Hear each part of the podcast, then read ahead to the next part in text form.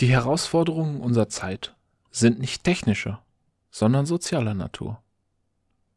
Von Dr. Renat Arne Babenhauser Heide 1. Januar 2017 Zur Gesundheit und der Energiewende, zur Zukunft der Mobilität oder zu Handys lese ich viel von neuen Technologien.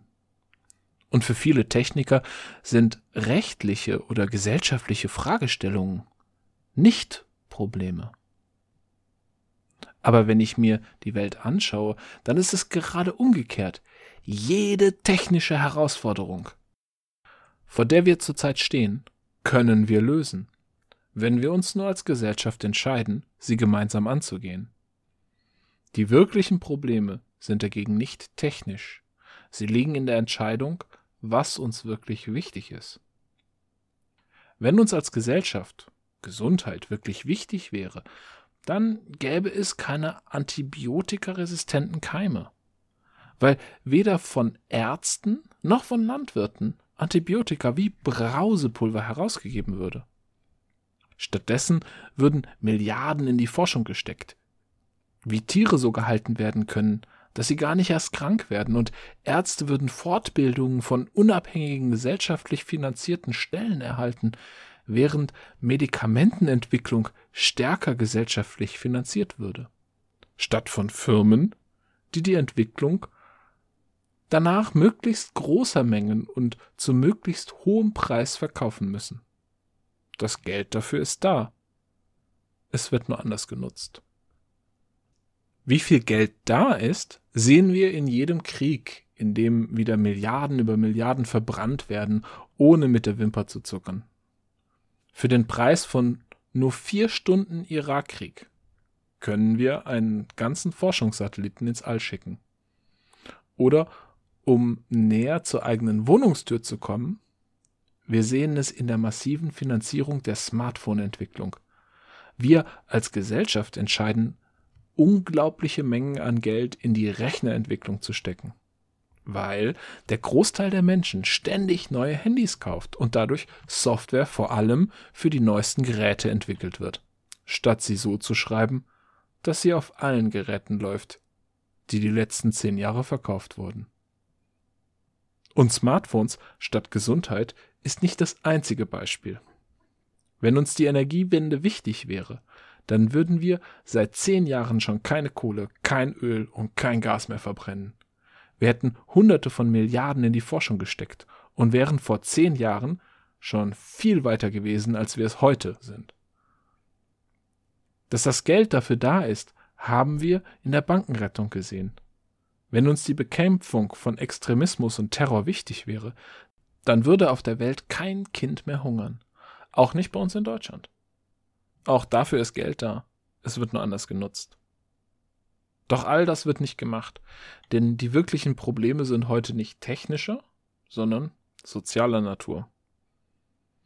Wie entscheiden wir als Gesellschaft, wohin wir gemeinsam wollen? Woher wissen wir, was wahr ist? Und woher wissen wir, was wichtig ist? Wie entscheiden wir, was wir selbst als Realität ansehen? Und wem glauben und vertrauen wir? Das sind die wirklich schwierigen Fragen unserer Zeit, und es sind schon die wichtigen Fragen, seit wir Menschen nicht mehr jeden Tag ums Überleben unserer Spezies kämpfen müssen. Das heißt nicht, dass Technik unwichtig ist. Besonders deutlich wird das an Fortschritten in Landwirtschaft und Medizin. Dank Flug, Impfung und Antibiotika brauchen wir immer weniger Leute, um die Erfüllung der Grundbedürfnisse einer Gesellschaft zu sichern, so dass Arbeitskraft für Bildung und Forschung frei wurde. Und als Gewehr und Langspieß entwickelt wurden, brauchten Länder keine lebenslang trainierten Ritterkasten mehr, um sich gegen ihre Nachbarn zu schützen. Die Entwicklung des Buchdrucks erleichterte die Weitergabe von Ideen außerhalb kirchlicher Strukturen. Technik verschiebt die Rahmenbedingungen unserer Entscheidungsfindung. Sie verändert, wie groß bestimmte Gruppen sein müssen, um den gesellschaftlichen Diskurs dominieren zu können.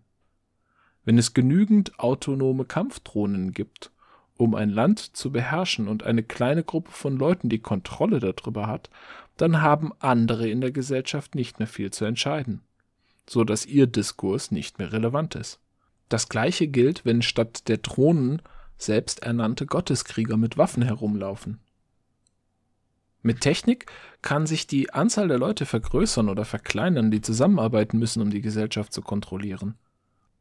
So wie sie durch das Internet erst deutlich vergrößert wurde, um dann mit der Dominierung der öffentlichen Wahrnehmung und der persönlichen Kommunikation durch einige wenige wieder deutlich zu schrumpfen. Und durch den Klimawandel kann es passieren, dass wir als Spezies uns selbst so weit aus unserem Komfortbereich drängen, dass Technologie wieder zur wirklichen Herausforderung wird. Dass wir also nicht wissen, ob wir als Individuen, als Gesellschaft und als Spezies auf lange Sicht überleben können.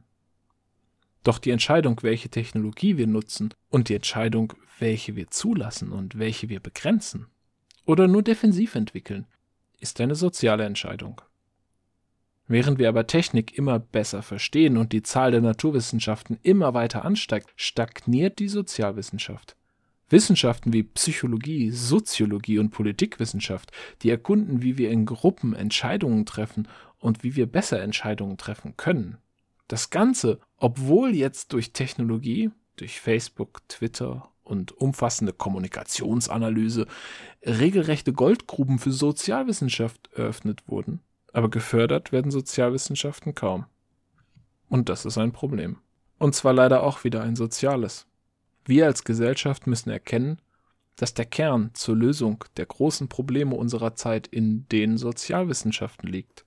Genauer, in Sozialwissenschaften, die zum Wohl der Gesellschaft und zum Wohl aller helfen zu verstehen, wie Menschen in Gruppen sinnvoll Entscheidungen treffen können und auch gerade wenn sich unterschiedliche Interessen gegenüberstehen, die nach Wegen suchen und sie kommunizieren, wie eine Gesellschaft so organisiert werden kann, dass mehr Menschen sehen, welche Maßnahmen wirklich in ihrem Interesse sind und welche anderen Interessen es gibt. Was dafür sorgt, dass Politik stärker im Interesse der durch sie vertretenen Menschen handelt. Und wie Gesellschaften die Folgen ihrer gemeinsamen Entscheidung abschätzen können um zu sehen, welche Freiheiten sie wirklich haben und welche Entscheidungen Nebenwirkungen hätten, die wir als schlimmer ansehen würden als ihren direkten Nutzen. Das bedeutet, wir brauchen einen nächsten Schritt der Aufklärung. Den Weg der menschlichen Gesellschaft aus der selbstverschuldeten Unmündigkeit. Wenn wir alle verstehen, wer und was unsere Entscheidungen beeinflusst, können wir auch selber entscheiden, wem wir diese Möglichkeit geben wollen. Und das wird unangenehm werden. Denn wie auch zur Zeit der individuellen Aufklärung ist Unmündigkeit angenehm, solange man ihre Folgen ausblenden kann. Doch wie auch in der individuellen Aufklärung ist der Gewinn durch Eigenverantwortung und Selbstbestimmung weitaus größer als die Unannehmlichkeit, die Wirklichkeit anerkennen zu müssen. Für diesen Schritt wende ich mich an Sie. Brauche ich Sie? der oder die Sie diesen Text hier lesen und bis hier gelesen haben. Denn auch wenn wir viele der wichtigen Schritte nur in einer Gemeinschaft angehen können, fängt Aufklärung doch immer beim Einzelnen an. Sie beginnt mit Fragen. Welchen Informationsquellen vertraue ich? Wie verändern mich Dinge, denen ich meine Aufmerksamkeit schenke? Mit wem möchte ich arbeiten? Mit wem unterhalte ich mich über Neuigkeiten? Und hinterfragen wir dabei die Quellen? Wo kann ich vertraulich über Neuigkeiten diskutieren? Mit wem will ich etwas verändern? Mit wem will ich meine Freizeit verbringen? Aus welchen Gruppen kann eine größere Bewegung entstehen? Wie können wir sie denn verstetigen? Was will ich verändern? Was will ich erhalten? Wie berichtet mir mein gewählter Vertreter oder meine gewählte Vertreterin, was er oder sie dank meiner Stimme für mich erreichen kann? Wie stelle ich sicher, dass die mich Vertretenden erfahren, was mir wirklich wichtig ist? Wem habe ich die Aufgabe zur Vertretung meiner Interessen weitergegeben? Was gibt mir Mut zu handeln? Nach all den Fragen Bitte geben Sie den Text an alle die weiter, die sich dafür interessieren können. In einer Form und mit einer Notiz, die ihnen zeigt, dass sie den Text wirklich geprüft haben. Nur so trägt er zur gesellschaftlichen Selbstaufklärung bei. Ihr Arne Babenhauser Heide Gelesen von Talur